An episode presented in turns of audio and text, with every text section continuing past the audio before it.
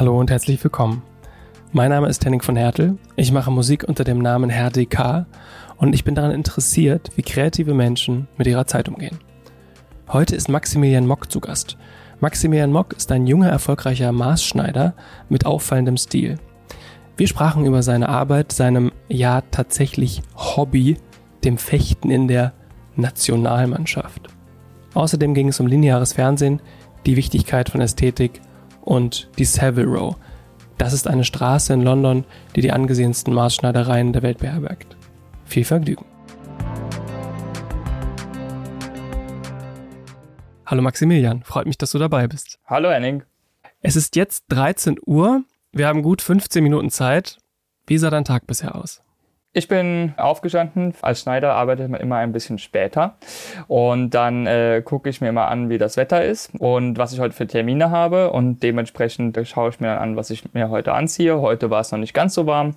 Deswegen habe ich mich die, für die letzten Tage in einen Flanellanzug gezwungen und habe eine dazu passende Krawatte gewählt. Bin dann runtergetrabt, habe angefangen ein bisschen zu zeichnen und dann auch schon die ersten Kunden gehabt. Was hast du runtergetrabt? Wohnst du über dem Laden oder wie hast du das gemacht? Genau, mittlerweile habe ich den Luxus, dass ich direkt über den Laden wohne. Aha. Vorher habe ich in Neukölln gewohnt und jetzt bin ich umgezogen ins schöne Charlottenburg in die Bleibtreustraße und habe dann wirklich nur noch eine Minute Fußweg zum Laden. Wunderbar, das klingt total gut, aber gibt es nicht auch Momente, wo du denkst, dieser Weg zur Arbeit, man ist nicht direkt verfügbar, Leute können auch mal vielleicht was ohne dich klären? Ärgert dich das manchmal oder ist das schwierig? Ich hatte ja das andere Extrem vorher, dass ich halt in, als ich in Neukölln gewohnt habe, hatte ich halt immer eine Anreise von 35 Minuten mit dem mhm. äh, Auto und immer also eine Strecke, also insgesamt eine Stunde am Tag.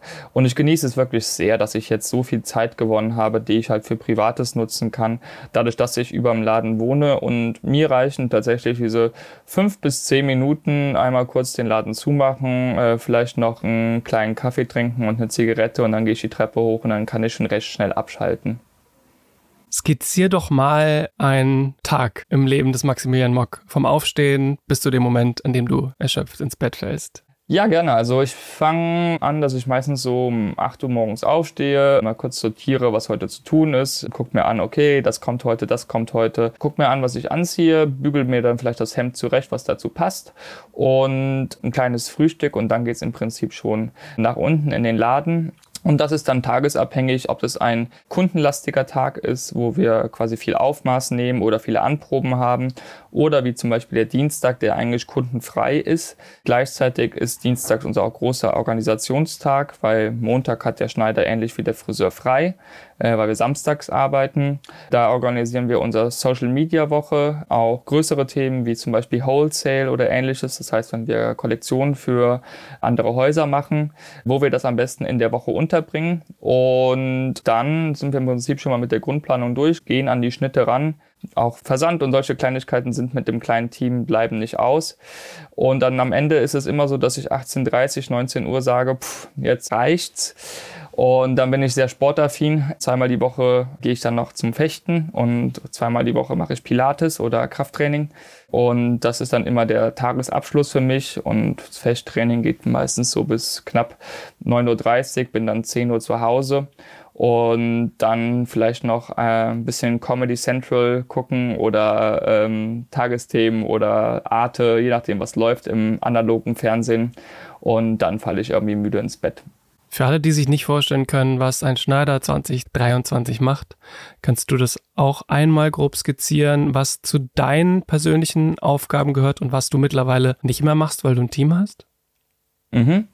2023 der Maßschneider, was machen wir alles? Also ich bin mittlerweile, nenne ich mich eher Cutter, da vielleicht auch nochmal, also ich nähe nicht selber, sondern ich mache äh, Maßschnitte. Das heißt, ich nehme Kunden, äh, Maß, Maße vom Kunden, nach danach einen eigenen Schnitt für den Kunden und den schicke ich in unsere jeweiligen Produktionen. Das kann im Vollmaß, also die Formel 1 der Maßschneiderei wird das dann in London gemacht. In unserer kleineren Linie wird das in Rumänien in unserer Manufaktur gemacht. Äh, mit unseren Hemden werden die in Polen in Danzig gefertigt. Also in unsere jeweiligen Produktionen schicke ich dann die Schnitte ein äh, und habe dann damit auch die Anproben. Gleichzeitig als Designer muss man auch skizzieren können und da kümmere ich mich jetzt auch immer wieder mehr drum. Und dankenswerterweise, weil äh, das Geschäft läuft ja dann doch ganz gut, haben wir mittlerweile, muss ich nicht mehr alles alleine machen. Ich habe den Nathanael, der sich vornehmlich um die Finanzen kümmert, aber auch genauso um Kunden und auch das Aufmaß. Schnitt liegt noch derzeit bei mir, aber wir sind daran also am Arbeiten, dass der Nathanael auch da noch mehr kann und dass er auch sich um den Schnitt bald kümmern kann. Und dann haben wir noch äh, eine weitere Dependance in Köln. Das ist geleitet vom Wimmel. Der Wimmel ist da der Storeleiter und unser eigentlicher Produktentwickler. Das heißt, jeder Schnitt, den wir entwickeln, geht durchs Wimmels Hände. Als gelernter Produkttechniker ist er da der Profi. Ich bin ja lediglich Autodidakt und äh, mache das vielleicht jetzt schon seit acht Jahren, aber ein absoluter Profi hat immer noch ein besseres Auge. Welche Aspekte deines Alltags magst du besonders gern? Worauf freust du dich immer? Das Schönste eigentlich an meinem Beruf ist äh, der direkte Kundenkontakt. Ich habe tolle Kunden. Es geht, so lustig es klingt, viel weniger um Kleidung als äh, um das Erkennen von Persönlichkeiten. Mhm. Also äh, manchmal habe ich schon das Gefühl, dass ich auch eine kleine Couch im Laden aufstellen könnte und äh, mich hinsetzen könnte und mit ihnen einfach über das Leben reden kann. Und dann am Ende kommen wir vielleicht zu einem Maßanzug oder zu einem Maßhemd, was, wo ich denke, dass ihm das gut gefällt. Er hat sich äh, oder sie, wir machen ja nicht nur für Herren, sondern auch für Damen, hat sich ja schon gleich zwei, drei Gedanken gemacht, warum sie zu uns kommen wollen. Wir haben einen sehr prägnanten Hausstil, sehr englisch, der aber trotzdem alles andere als irgendwie stockesteif ist. Und das ist mit meine Aufgabe aus dem Wust an 6.000 bis 7.000 Stoffen, das richtige Tuch zu finden oder vorzuschlagen, weil alle Stoffe kann man sich natürlich nicht angucken. Das ist für mich ein ähm, super toller Prozess, weil es ein spontan Kreativprozess von mir ist. Ich muss den Kunden erstmal körperlich, das geht recht schnell, mit ein bisschen Erfahrung einschätzen, was für einen Schnitt ich ihm anbieten kann, sollte oder was er vielleicht auch möchte. Und gleichzeitig geht es dann mit, der, mit dem Tuch darum, dass wir nicht nur für die Jahreszeiten das richtige Tuch finden oder für die Lebensumstände, sondern auch farblich und im Gesamtkontext der Kleidung das Richtige für den Kunden finden, um seine äh, Persönlichkeit zu unterstreichen. Und ähm, das ist eigentlich, finde ich, das aller, aller an meinem Beruf. Genauso muss ich ja auch nicht nur auf der Kundenebene, sondern auch auf der Metaebene arbeiten. Ich muss meine Marke dementsprechend kommunizieren. Da helfen soziale Medienkanäle natürlich sehr. Kommunikationstechnisch auch sehr, sehr spannend. Und welche Aspekte magst du weniger an deinem Alltag? Ich bin sehr froh, dass Nathanael sich um die Finanzen mittlerweile kümmert, um mhm. das so umzuformulieren. Es bleibt als Unternehmer äh, natürlich nicht liegen. Ich muss da auch einen Überblick haben. Ich habe einen betriebswirtschaftlichen Hintergrund vor meiner Entscheidung, zu meiner zweiten Entscheidung, Schneider zu werden. Heißt, ich kann die Zahlen lesen und es ist mir auch nicht komplett fremd, aber wirklich Spaß gemacht hat es mir nie. Genauso sind es natürlich die Kleinigkeiten des Alltags, das Kassensystem nicht, funktioniert nicht ähm, und man muss mit den äh, Leuten telefonieren und man denkt immer so, ich möchte doch eigentlich viel lieber was anderes machen als das. Und auch da wir viel reisen, wir besuchen Kunden in New York, London, äh, Los Angeles, im Süden in Zürich, München und Frankfurt. Wirklich es bedarf langer Vorbereitung, damit ich die richtigen Tücher habe, damit ich in dem Moment genauso spontan sein kann wie in meinem Laden in Berlin. Ich möchte kurz über deine Motivation sprechen. Du hast zu Beginn deiner Karriere aus deiner Neuköllner Wohnung heraus Vintage-Anzüge verkauft Mittlerweile hast du mehrere Läden mit deinem Namen drauf und Menschen auf der ganzen Welt, wie du gerade eben schon gesagt hast, tragen deine Kleidung. War das, wo du jetzt stehst, von Beginn an dein Ziel oder ging es dir erstmal darum, dich in dem Moment mit diesen Kleidungsstücken zu beschäftigen und deiner Arbeit nachzugehen?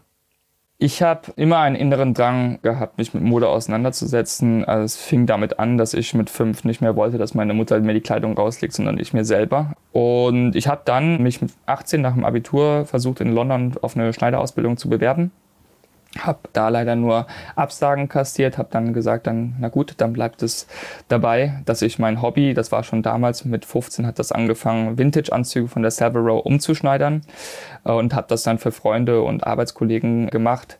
Habe dann mit der meiner ersten Idee oder was ich mit 15 schon immer gemacht habe, ich wollte immer die Anzüge restaurieren an dem neuen Körper des neuen Kundens, ähm, als sie ähm, eigens zu designen und das lief tatsächlich so gut, dass ich an ein sehr seltenes Problem gestoßen bin, nämlich dass die äh, Nachfrage das Angebot übersteigt hat äh, oder überstiegen hat.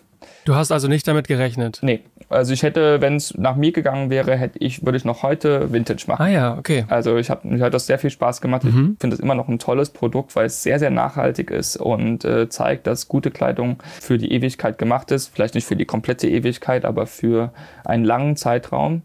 Und dann habe ich ganz dankenswerterweise über meinen Bruder, den Wimmel, kennengelernt, den er an der Clubschlange kennengelernt hat.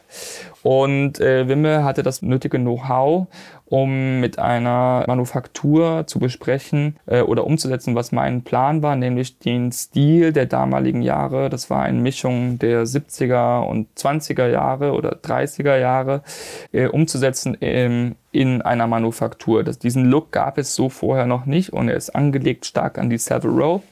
Und das war im Prinzip der Grund, also im Prinzip war aus der Not eine Tugend geboren und dann haben wir uns um Maßschneiderei oder nur noch um Maßschneiderei bemüht und haben, bieten nur noch eigenes Maß an, nutzen dafür halt die englischen Stoffe wie auf der Savile Row und hatte dann auch das Glück, dass ich mit einem Schneider auf der Savile Row zwei Jahre zusammenarbeiten konnte, dass ich dann auch nicht mehr der komplette Quereinsteiger war.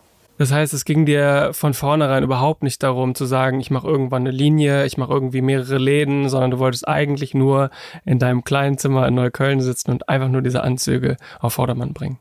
Das ist genau richtig. Also ich sage immer so, wir haben dieses Prinzip der Emergenz oder der Opportunität. Ich äh, habe keinen großen Masterplan. Es ist sehr, sehr schön, wo wir jetzt stehen, aber es ist jedes Mal aus einer Opportunität ergoren. Also zum Beispiel Wimmel war ja in Berlin, hat gesagt, er geht zurück nach Köln und hat dann gesagt, warum mache ich nicht da einen Laden auf, weil die nächste Idee ist nach Berlin eigentlich nicht zum Beispiel Köln, sondern vielleicht dann in großen Plänen, mhm. man macht das nächste in Paris ja. oder in New York oder in Tokio oder was weiß ich. Und so passiert eigentlich quasi alles bei uns, es wächst aus einer ehrlichen Situation und die versuchen wir zu lösen und dann kommen halt ganz, ganz tolle Sachen raus, wie auch zum Beispiel halt Trunkshows in New York oder in Los Angeles. Ich möchte mit dir nochmal über Geld sprechen. Du hast eben schon gesagt, dass du froh bist, dass du dich nicht so viel mit den Finanzen mehr auseinandersetzen musst. Aber es ist natürlich, wie wir alle wissen, toll, Geld zu haben. Mhm. Und um den Lebensstil zu verkörpern, den die Marke Maximilian Mock kommuniziert, braucht es ja schon einen gewissen Lebensstil. Du hast ja schon eure Präsenz angesprochen. Dementsprechend braucht man ja auch ein gutes Einkommen. Was zu Beginn schwierig, die nötigen finanziellen Ressourcen zu haben, um dieses Leben zu führen? Auch da wieder ist die Markenkommunikation hat tatsächlich ja mit Stunde Null angefangen, dass ich dann äh, mit den Vintage-Anzügen quasi in Neukölln saß.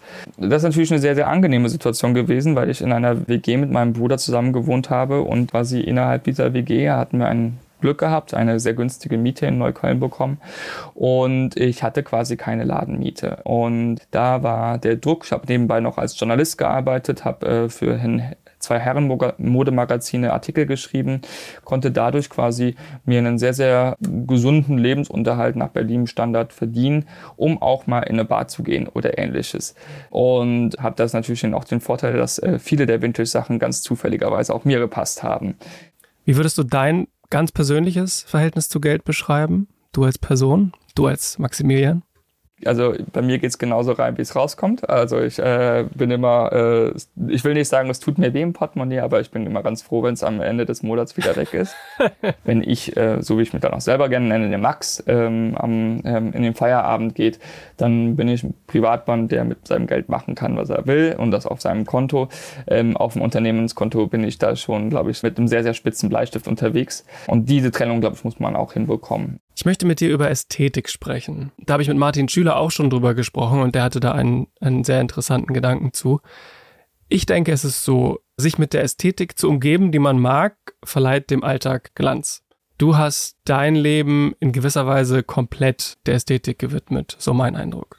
Was sind deine Gedanken dazu? Warum ist sie in deinem Leben so unglaublich wichtig? In Sachen der Maßschneiderei haben wir eigentlich das große Exempel von Persönlichkeit. Und ich finde, gerade im, im heutigen Alltag ist ja das, was alle sich wünschen, ist eine Zugehörigkeit und gleichzeitig auch das Ausstrahlen von Authentizität und der eigenen Persönlichkeit. Keiner würde von sich selber sagen, dass er ein Abziehbildchen gerne sein will von äh, wem anders.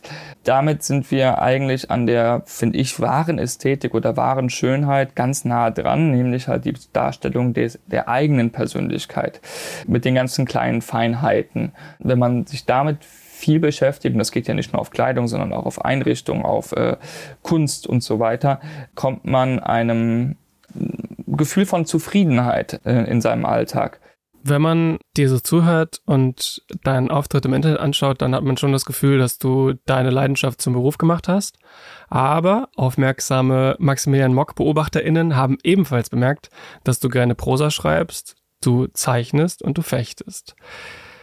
Hast du dich schon mal in ein Paralleluniversum gesehnt, in dem du eigentlich Schriftsteller bist und in deiner Freizeit zum Maßschneider gehst und dir aus deinen liebsten Stoffen Anzügen machen lassen kannst? Das ist eine tolle Frage. Ja, äh, tatsächlich, ja, also äh, da hast du ein gutes Auge. Äh, ich ähm, bin äh, nicht der Meinung, dass ich der allerbeste Marschall der Welt bin. Ich möchte natürlich gerne mit den Besten der Welt rumbuhlen, aber ähm, ich habe genauso eine Faszination für meine Kollegen, wie ich das für unser Produkt habe. Und es gibt immer bei uns ein äh, Gedankenbeispiel, was ich mit vielen Kollegen immer spiele, wenn wir mal fünf Minuten Freizeit haben. Wenn du heute eine Wahl hättest und es uns gäbe es nicht, zu welchem Schneider würdest du gehen, in welcher Stadt? Ah, also dann okay. gibt es immer so ein Szenario. Dafür muss man wissen, natürlich natürlich jeder Schneider hat seinen eigenen Stil und das, äh, auch da wieder äh, geht eine gewisse Zugehörigkeit zu und auch eine gewisse vielleicht Konservativität, die der Schnitt auszeichnet oder vielleicht eine gewisse Dynamik, die der Schnitt auszeichnet. Und der Lebensentwurf, den du aufgeschrieben hast mit äh, Prosa schreiben und ähm, damit genug Geld zu verdienen, um dann selber zu anderen Schneidern zu gehen, finde ich ganz, ganz toll. Jetzt habe ich natürlich den Vorteil, dass ich mir das selber machen kann, aber die Prosa hat jetzt ein bisschen länger geschlafen. Das lag einfach auch an äh, betriebswirtschaftlichen Entscheidungen, dass dann meine Minute Spend im Geschäft besser war als ähm, die Minute Spend halt in der Prosa. Das fertig geschriebene Buch liegt auch in der Schublade. Da müsste ich vielleicht auch mal in die Revision gehen und noch mal ein bisschen gegenlesen nach zwei Jahren, ob das mir immer noch so gut gefällt.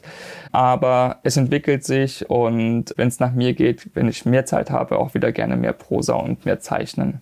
Du hast eben schon angesprochen, dass du gerne fechten gehst, dass du Pilates machst. Was hast du sonst noch neben den künstlerischen Aktivitäten, die wir ebenfalls angesprochen haben, um deinen Kopf frei zu bekommen von Laden und der Wohnung oben drüber? Das Fechten ist mir sehr lieb, auch das ist wieder eine wiedergewonnene Leidenschaft von mir. Also ich mache Sportfechten, immer groß zu unterscheiden vom studentischen Fechten und habe mich da wieder vorkämpfen können ähm, in die Nationalmannschaft und darf deswegen halt auch wieder international mit teilnehmen. Und das ist, äh, ein, hilft mir sehr viel, weil ähm, Fechten ist ein Kampfsport, wo ich auch Aggressionen ablassen kann, die vielleicht im Alltag sonst nicht so rauskommen. Mhm.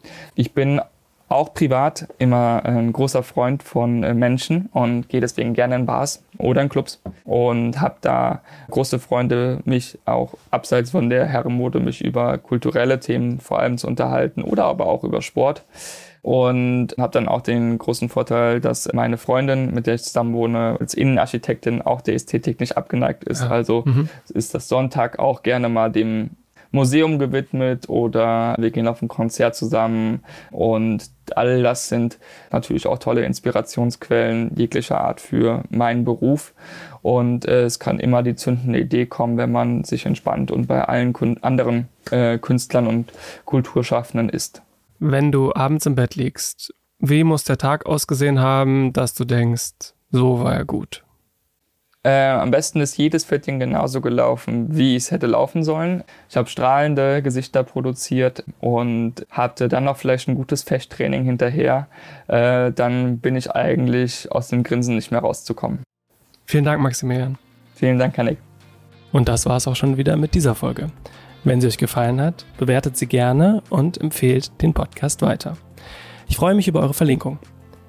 Ich nehme dieses Outro übrigens aus dem Backstage des Schon Schön in Mainz auf. Liebe Grüße von Tour. Dieser Podcast ist eine Kooperation mit Diffus. Jeden Donnerstag, bis der Wecker klingelt.